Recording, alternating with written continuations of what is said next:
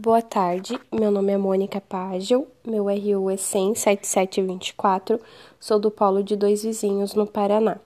Estou cursando licenciatura em História, sou nascida na cidade de Sapucaia do Sul, no estado do Rio Grande do Sul. Vou falar sobre a importância da mulher na sociedade. É de extrema importância resgatar o papel das mulheres em nossa história, pois muitas mulheres lutaram pela igualdade de direitos. São elas artesãs, artistas, cientistas, escritoras e muitas outras mulheres que se arriscaram na ditadura militar, que lutaram por boas condições de trabalho, mulheres que trabalharam lado a lado com seus maridos no campo para dar melhor qualidade de vida para a família, pelo direito de estudar, de poder ter uma CNH e de votar. Temos que lembrar sempre das mulheres guerreiras que lutaram pelo espaço social que temos hoje. E devemos continuar lutando pelos nossos ideais eu escolhi falar sobre a cantora Elis Regina, gaúcha muito conhecida no nosso país e internacionalmente.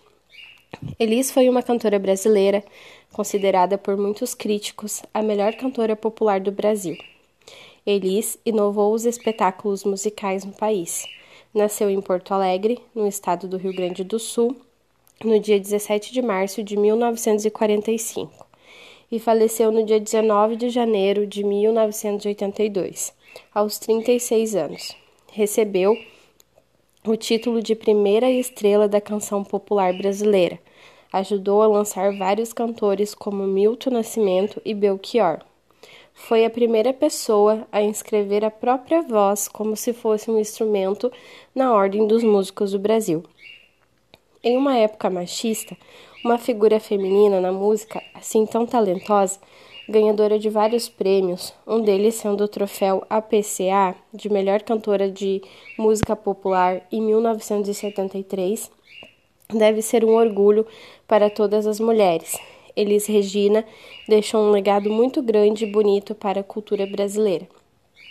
Elis foi homenageada com uma estátua situada na usina do gasômetro e com um acervo com fotografias, artigos, objetos, discos e outros tipos de materiais relacionados à sua vida, na Casa de Cultura Mário Quintana, ambos na cidade de Natal, Porto Alegre.